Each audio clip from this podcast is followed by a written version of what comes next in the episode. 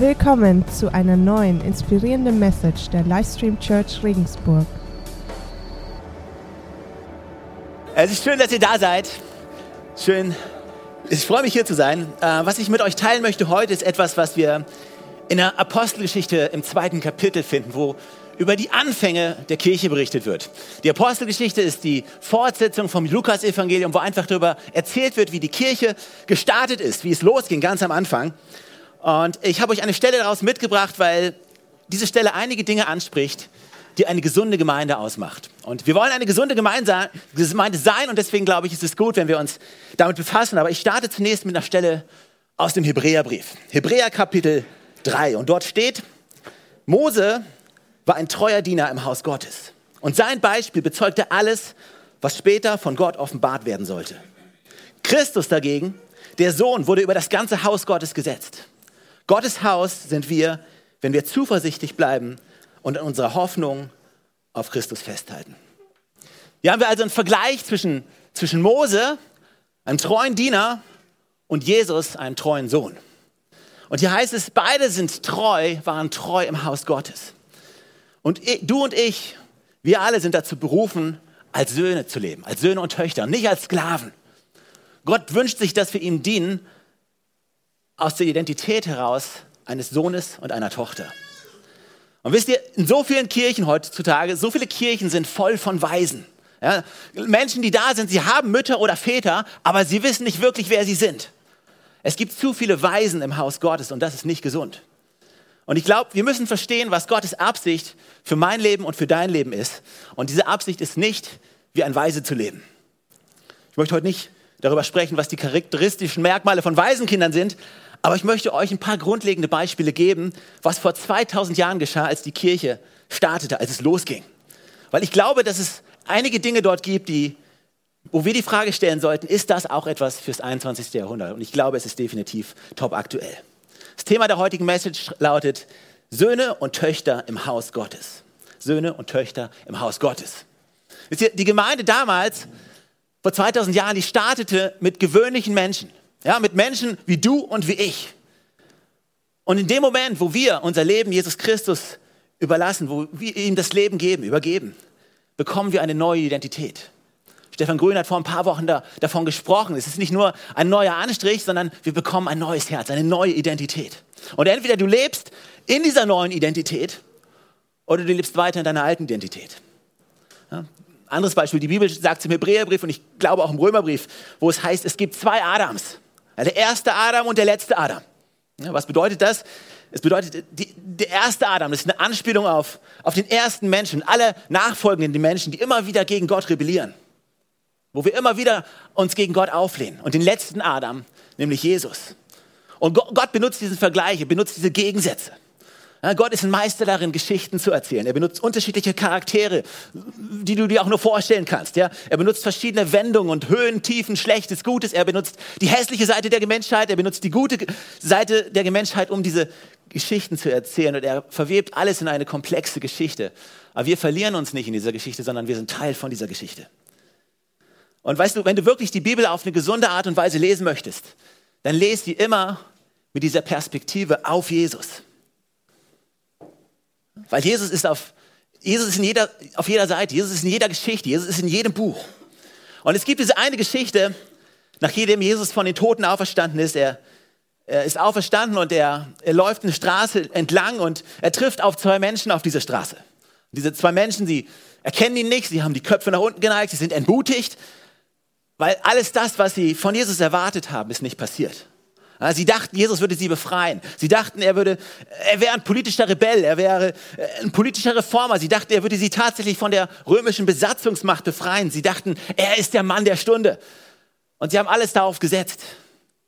Wisst ihr, was ich meine? Sie hatten Hoffnung und Erwartung. Und es ist genau wie wir heute. Einige von uns in diesem Raum, wir haben Erwartung an diesen Jesus. Erwartung, dass er uns einen Partner schenkt. Erwartung, dass er uns einen Job geben wird. Erwartung, dass er uns eine Beförderung gibt. Erwartung, dass er uns vielleicht ein E-Bike zukommen lassen wird. Erwartung, dass er uns unvergessliche Flitterwochen schenken wird. Erwartung, dass er uns das Traumhotel geben wird, für das wir so lange gebetet haben. Ich frage mich, wie viele von uns in diesem Raum immer noch diese Erwartung haben, dass Jesus unsere Wünsche erfüllen wird. Ah, er wird mir mein Lieblings das und das geben. Er wird mir das bringen, er wird mir dies geben. Was passiert, wenn er das nicht tut? Also mag sein, dass du auch mit so einem Gottesbild aufgewachsen bist, aber vielleicht hast du festgestellt, Gott funktioniert so nicht. Er schuldet dir nichts. Er schuldet dir nichts und er schuldet mir nichts. Ich diene Gott nur, weil er ist, wer er ist. Ja, ich gehe die extra Meile aufgrund dessen, wer er ist, nicht wegen, wegen dem, was ich bekomme. Amen. Okay. Viele von uns, viele von uns, wir sind mit diesem Konsumdenken groß geworden. Ja? Wir leben in einer zutiefst individualistischen Kultur, die besagt, dass Selbstverwirklichung so das oberste Lebensziel ist. Wisst ihr, wir sollten verstehen, dass als Gott die Kirche startete, dass diese Kirche Eigenschaften hatte, von denen ich glaube, dass sie heute noch extrem relevant sind. Und wenn wir uns diese Geschichte anschauen von diesen beiden Männern, die nach der Kreuzigung von Jesus unterwegs sind, zu Fuß von Jerusalem nach Emmaus, und sie treffen auf Jesus, der von den Toten auferstanden ist, und sie erkennen ihn nicht, und Jesus schließt sich diesen beiden an und er spricht mit ihnen. Und er bemerkt, dass sie traurig sind, weil die Dinge nicht so gelaufen sind, wie sie sich vorgestellt haben. Und er sagt zu ihnen, hey, was ist los? Warum lasst ihr eure Köpfe so hängen? Warum seht ihr so unglücklich aus? Was, was ist da? Und die Stimmung von diesen beiden Jungs ist ziemlich am Boden. Ja? So ist ja, Leute, die niedergeschlagen sind, die werden dann auch so leicht mürrisch und, und äh, wenn dich was runterzieht, die sagen, hey, ich bin jetzt nicht in der Stimmung zu reden, ja, lass mich in Ruhe, verschwinde. Wie dumm bist du? Hast du nicht mitbekommen, was hier vor sich geht? Hast du gar nichts mitbekommen? Und ist ihr, genauso sind wir. wir. Viele von uns, wir können uns gut auf eine Sache fokussieren, aber wir sind nicht dabei immer, wenn es darum geht, das große Ganze im Blick zu haben. Wir fokussieren uns auf das Hier und auf das Jetzt, aber wir wissen häufig nicht, wozu unser Hier und Jetzt gehört. Aber deine aktuelle Situation ist mit etwas viel Größerem verbunden. Und es mag für dich heute keinen Sinn ergeben, aber wenn du es in die richtige Perspektive bringst, dann wirst du verstehen, dass dein Leben sowohl weit ist als auch fokussiert ist. Und dann gibt es einige von uns, die sehen nur das große Ganze, aber die sind nicht gut darin zu fokussieren. Und einige von uns, die leben fokussiert, aber sind nicht darin gut, die größere Perspektive einzunehmen. Aber du musst lernen, beides zu sehen. Mein Hier und Jetzt passt in ein größeres Bild. Und äh, vielleicht, vielleicht gibt mein Moment jetzt mir nicht die Befriedigung und den, das Glücksgefühl, was ich mir erwünsche, aber wenn wir die ganze Geschichte kennen würden, dann würden wir sehen, dass es einen Sinn ergibt. Die meisten von uns, wir sind Profis darin, im Hier und im Jetzt zu leben. Und wir denken, nur das Hier und Jetzt und das Heute zählt. Aber das ist nicht wahr. Das Heute ist genauso wichtig wie die Zukunft, genauso wichtig wie die Vergangenheit.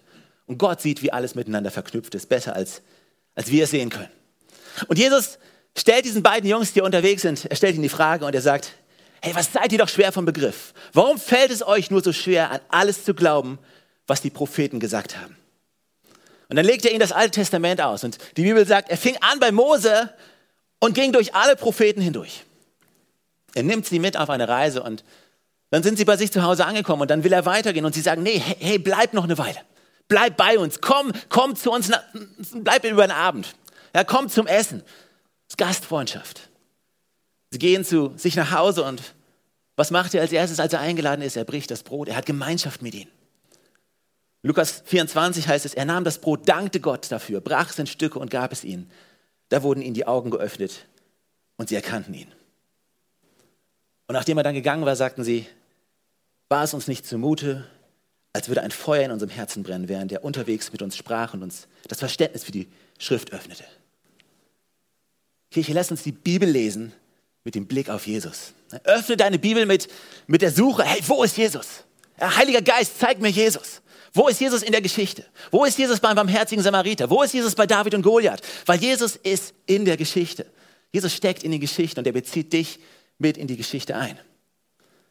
Und du solltest, wenn du die Bibel nimmst, wenn du sie aus dem Schrank nimmst und wenn du anfängst zu lesen, solltest verstehen, wenn du deine Bibel nimmst und anfängst sie zu lesen mit dem Blick, was musst du tun, dann wirst du die Bibel relativ schnell wieder weglegen.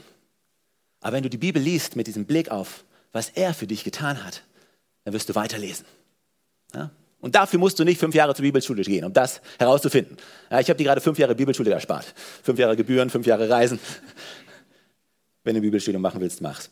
Äh, Apostelgeschichte 2, Vers 42. Lass uns einsteigen, dort heißt es.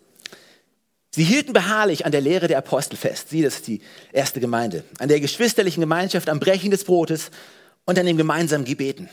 Jeden Einzelnen ergriff eine tiefe Ehrfurcht vor Gott und durch die Apostel geschahen viele Wunder und außergewöhnliche Zeichen. Alle gläubig gewordenen aber bildeten eine Gemeinschaft und hatten alles gemeinsam. Wer ein Grundstück oder anderen Besitz hatte, verkaufte es und verteilte den Erlös an die Bedürftigen. Tag für Tag waren sie einmütig im Tempel zusammen, trafen sich in ihren Häusern zum Brechen des Brotes und zu gemeinsamen Mahlzeiten. Alles geschah mit jubelnder Freude und redlichem Herzen. Sie lobten Gott und waren im ganzen Volk angesehen. Täglich fügte der Herr solche, die gerettet wurden, ihrer Gemeinschaft hinzu. In dieser Stelle in Apostelgeschichte 2 wird etwas Erstaunliches beschrieben und lass uns die Stelle genauer anschauen. Sie fängt an mit diesem Wort beharrlich. Und beharrlich bedeutet auch konstant, standhaft, andauernd, unerschütterlich.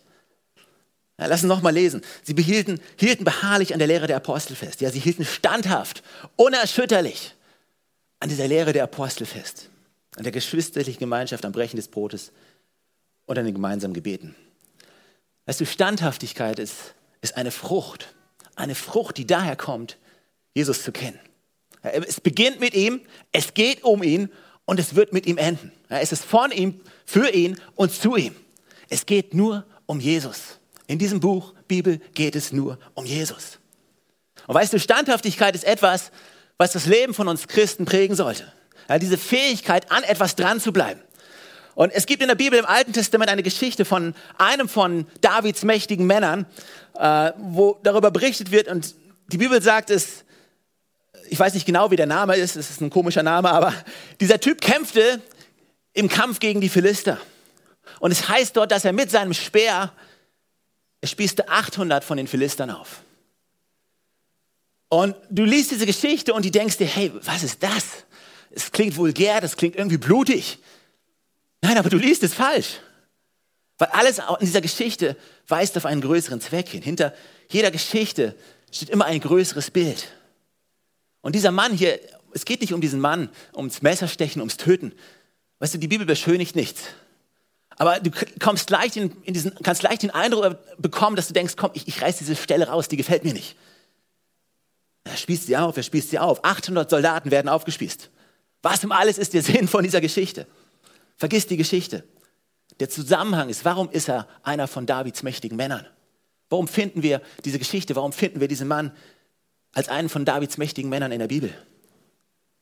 Weil er eine Fähigkeit hatte, bei einer einzelnen Aufgabe standhaft zu bleiben. Und diese Fähigkeit war unglaublich. Also viele von uns heutzutage, wir schaffen es noch nicht mal, uns fünf Sekunden auf etwas zu konzentrieren. Ja? Hallo, diese App, das Herunterladen dauert zu lange. Löschen. Die meisten Menschen schaffen es, du, wenn, wenn du eine App runterladen willst, die meisten Menschen, wenn es länger als 30 Sekunden dauert, gehen zu etwas anderem über. Weil wir nicht mal ein paar Sekunden bei etwas bleiben können. Manche sogar weniger. Aber wir als Gottes Volk, wir sollten diejenigen sein, die, die standhaft sind, die beharrlich sind, die konzentriert sind, die sich fokussieren können. Fokus ist etwas hilft, was dir helfen wird, erfolgreich durchs Leben zu gehen. Die Frage ist nur, worauf fokussieren wir uns? Weil das, worauf du dich fokussierst, das sollte stimmen. Und wenn dein Fokus stimmt, dann ist das Ergebnis unglaublich. Es sind Sportler, die Goldmedaillen gewinnen, sie fokussieren sich. Krankenschwestern, die Leben retten, fokussieren sich. Chirurgen, die eine Herztransplantation machen, fokussieren sich. Der Polizist oder, oder die Frau, die einen Krankenwagen fährt durch den Verkehr durch die Stadt zu einem, der am Verbluten ist, ist fokussiert. Fokussiert sein ist ein Geschenk, wenn wir es richtig anwenden. Und wenn du diese Geschichte von Davids mächtigen Männern liest, dann kann es dich dazu bringen, dass du sagst, ja, ich, ich ignoriere die Geschichte. Aber wenn du diese Geschichte mit dem größeren Bild verbindest, dann sagst du, hey, wow, was kann ich von diesem Typen lernen? Und ich habe es euch beim letzten Mal schon erzählt, wenn ich als Kind Geschichten gehört habe, ich wollte immer einer, einer der Hauptdarsteller. Ich möchte, wollte immer so sein wie einer der Charaktere in diesen Geschichten. Ja?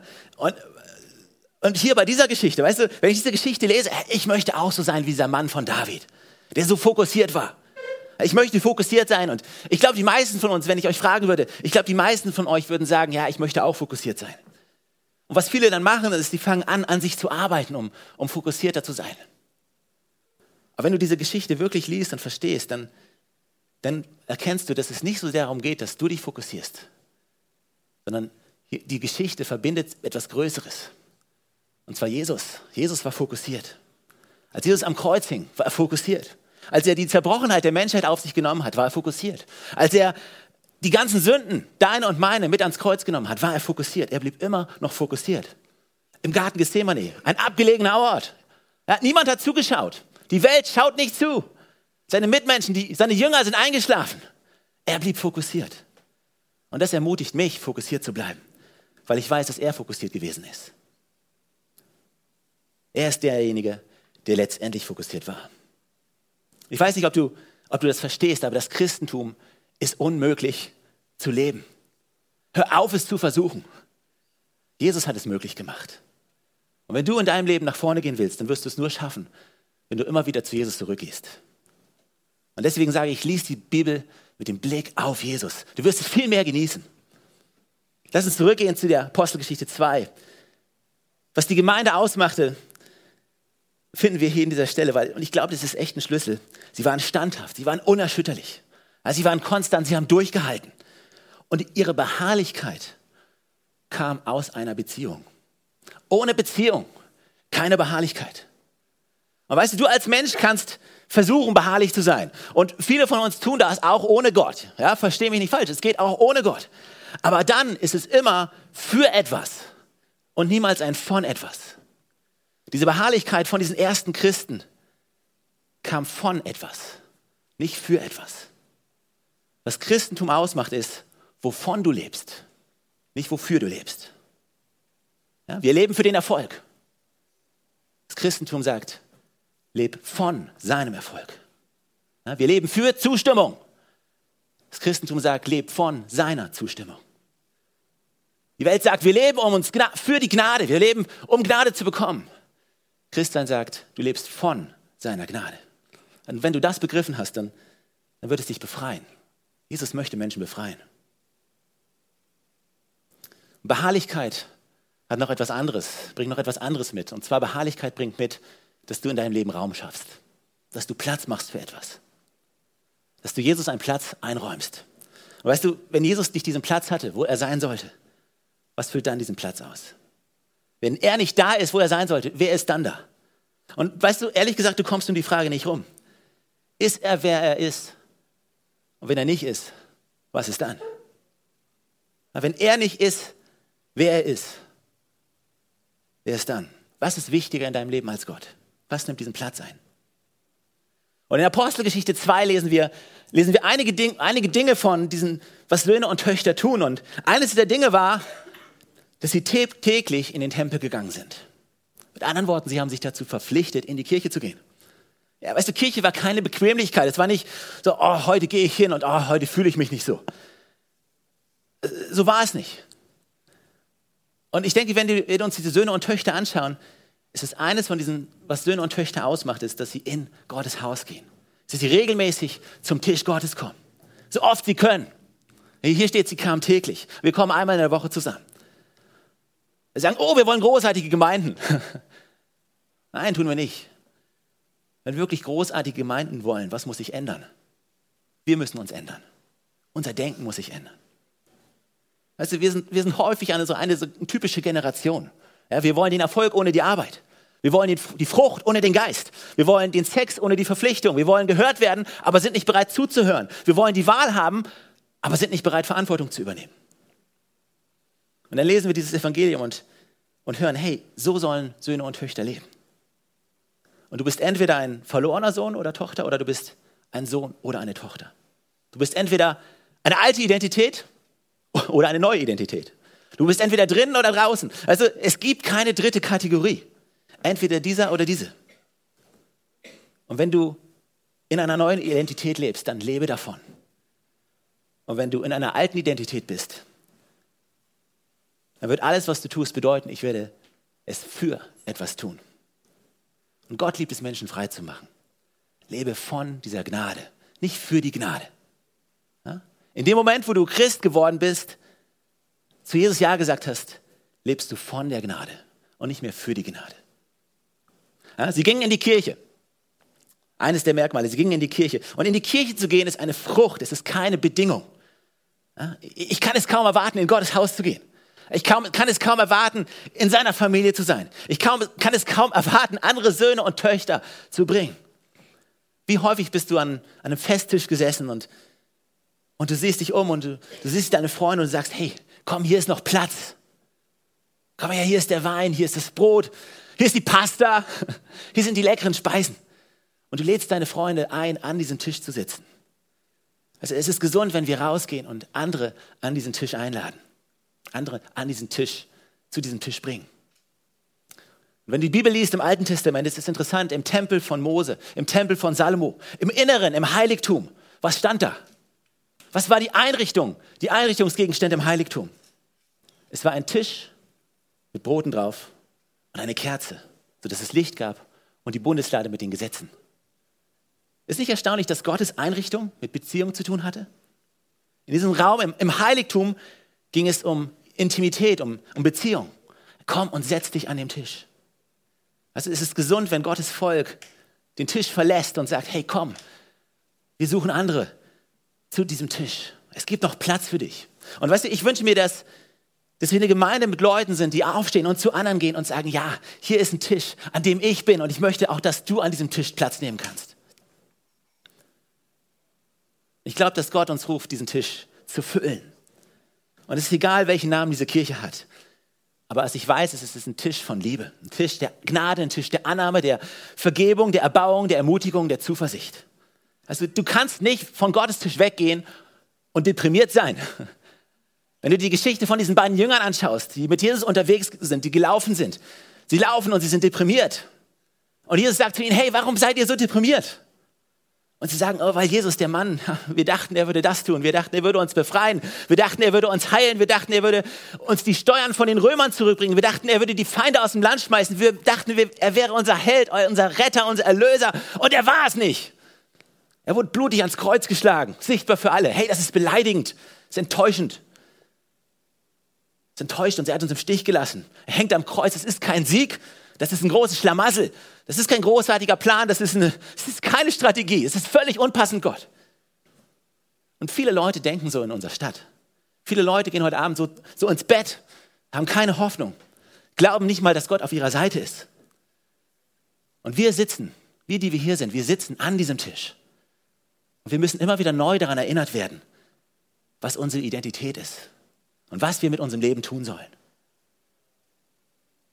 Weißt du, wenn du Gottes Tisch nicht sehen kannst, dann bitte den Heiligen Geist, dass er dir hilft, dass er dir hilft, diesen Tisch zu sehen, zu erkennen.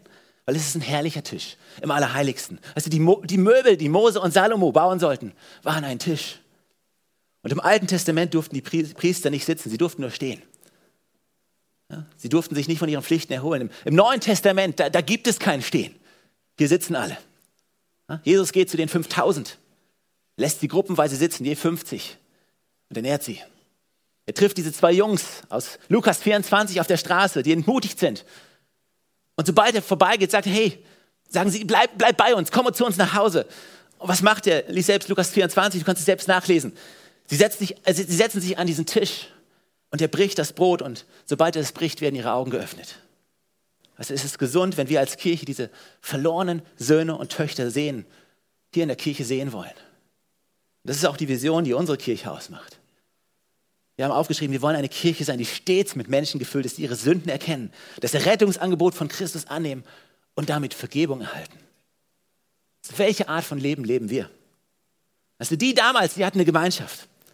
Die haben die Zeit zusammen verbracht. Das war eine starke Gemeinschaft. Sie haben sich umeinander gekümmert. Sie haben alles geteilt. Sie haben einander Liebe entgegengebracht. Es gab echte, authentische Freundschaften. Hey Church, warum verpflichten wir uns nicht dazu, dass dass dieser Gottesdienst der beste Gottesdienst wird. Nicht, weil wir, weil wir es großartig machen, sondern weil wir kommen und andere mit hinzubringen. Warum sagen wir nicht, Sonntag 10 Uhr ist meine Zeit? Sonntag 10 Uhr, das ist meine Familie. Sonntag 10 Uhr, das ist mein Tisch. Und ich bringe was mit an diesen Tisch. Und ich werde meinen Beitrag an diesen Tisch bringen und ich werde es genießen, das Essen, was jeder Einzelne bringt. Warum verpflichten wir uns nicht zu sagen, hey, dieser Gottesdienst, er wird hervorragend sein. Ich sage uns und ich sage dir, dass, dass unsere verlorenen Söhne und Töchter in unserem Umfeld, dass sie erkennen müssen, dass es einen gesunden Tisch für sie gibt. Und ich möchte einer gesunden Gemeinde verpflichtet sein. Und dass denen im Weg steht, dass verlorene Söhne und Töchter kommen können, sind ungesunde Gemeinden und ungesunde Tische und ungesunde Familien. Also warum verpflichten wir uns nicht und sagen, hey, Sonntag 10 Uhr,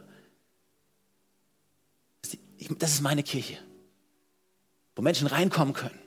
Sie sehen können, dass es einen Platz an diesem Tisch gibt. Sie sehen können, dass, dass sie geliebt und akzeptiert werden. Sie andere Menschen treffen, die sie anlächeln. Andere Menschen treffen, die sie bemerken. Dass Menschen da sind, die bereit sind, ihnen zu helfen, zu erkennen, dass es Platz an diesem Tisch gibt. Und weißt du, einige sagen, hey, wäre doch viel einfacher, wenn der Pastor und das Leitungsteam sich um die neuen Christen kümmern würden. Dann könnten wir mehr Programm machen. Nein, aber so läuft es nicht. So sind wir nicht. So waren wir noch nie. Du redest mit den falschen Leitern. Es geht nicht darum, die Kirche zu institutionalisieren. Es geht um die Familie Gottes. Und mir ist es wichtig, dass es ein Tisch ist, wo jeder Stärken hat, wo jeder Schwächen hat. Und es ist ein Tisch, an dem alle, und weißt du, ich bin nicht besser als alle anderen in diesem Raum. Ich habe nur meinen Platz gefunden und du kannst deinen Platz finden. Also jeder in einem Fußballteam kennt seine, seine Position und zusammen gewinnen sie Spiele, weil sie als Team spielen. Aber du schießt alle Tore. Ja, aber du verteidigst die Tore. Wir brauchen Torhüter, wir brauchen Stürmer, wir brauchen Mittelfeldspieler, Verteidiger. Entschuldige das Sportbeispiel, weil wir hatten gerade WM. Wir müssen ein neues Bild bekommen, Leute. Sie hatten Gemeinschaft miteinander. Sie gingen in die Kirche. Sie hatten gemeinsames Gebetsleben.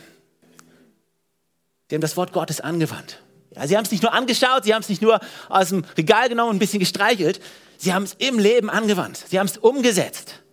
Und sie haben es geteilt. Und ihr Leben war geprägt von Großzügigkeit. Außerdem trafen sie sich täglich in ihren Häusern, um miteinander zu essen und das Abendmahl zu feiern. Das sind die Dinge, die die, die, die frühe Kirche definierten. Und ich denke, dass es keinen Grund gibt, warum die Kirche im 21. Jahrhundert in Westeuropa, in einer Stadt wie Regensburg, nicht die gleichen Eigenschaften haben kann. Aber diese Eigenschaften kamen nicht aus, aus einer Routine, sie kamen nicht aus einem Pflichtgefühl. Sie kamen aus einer Beziehung. Also mit einer Beziehung wirst du immer mehr erreichen. Und du wirst erstaunliche Dinge in Beziehung tun. Du wirst die extra Meile gehen in einer Beziehung. Weißt du, wenn du in einem Job bist, vielleicht hast du schon mal versucht, in einem Job etwas ohne Beziehung zu erreichen. Und du kriegst es nicht hin und, und du denkst dir, Mensch, was soll ich tun? Und du fragst einen Kollegen und, und der sagt, hey, du, ich kenne da jemanden in der Firma. Und du sprichst mit der Person und was, was schwer war, ist auf einmal einfach. Alles im Leben dreht sich um Beziehung. Es geht nicht um das, was du weißt, es geht, es ist vielmehr das, wen du kennst. Und was ich dir heute erzählt habe, ist, ist die Frucht, ihn, Jesus Christus, zu kennen. Warum gehe ich in die Kirche? Weil ich muss? Nein, tue ich nicht. Ich möchte. Warum nimmst du am Abendmahl teil? Weil ich muss? Nein, ich möchte. Warum betest du? Warum liest du in der Bibel? Weil du musst? Nein, ich möchte. Alles kommt aus einer Beziehung. Bist du zu beschäftigt, um das zu erkennen? Bist du zu abgelenkt, um das zu erkennen? Oder wirst du innehalten und zur Ruhe kommen, damit Gott zu dir sprechen kann? Willst du dein ganzes Leben damit verbringen, dich zu rechtfertigen? Weißt du, er schuldet dir nichts. Er schuldet mir nichts. Aber er, Jesus Christus, ist das Größte, was dir jemals passieren kann. Ist das Größte, was unserem Planeten jemals passiert ist. Ist nur Jesus. Jesus, Jesus, Jesus. Das ist die größte Sache, die die Menschheit jemals hat, ist eine Person. Es braucht Menschen, um Menschen zu erreichen. Amen.